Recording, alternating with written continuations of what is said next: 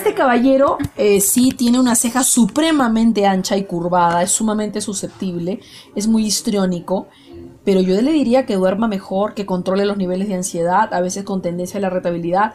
Tiene un rostro exitoso, es el rostro de una persona empática, mandona, pero en la vida personal yo diría que tiene unos cambios de humor que a veces no se entienden, o no se entiende el mismo, porque sus cejas son supremamente gruesas, entonces puede pasar estados de cólera o que entra y no le habla a nadie y a veces no duerme bien. El gran problema del caballero, señor, no se obsesione con la gente extremadamente bonita, porque si no usted va a sufrir, porque las mujeres no son para lucir, son para amar, ¿ok? Entonces por ahí tiene que trabajar. El señor Antonio definitivamente es un individuo que tiene un nivel de sarcasmo altísimo. O sea, sus bromas pueden ser de doble sentido, es un poco groseras. O sea, no tiene filtro. Con ese labio inferior y esa nariz tan abierta, tiene que tener mucho cuidado con los excesos de todo tipo.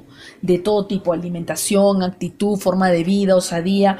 Tiene que aprender la prudencia. Sin embargo, es un hombre noble, generoso, buen amigo de sus amigos y muy solidario. Pero la verdad que si el señor no cuida su salud cardiovascular y de riñones, puede acabar en el hospital.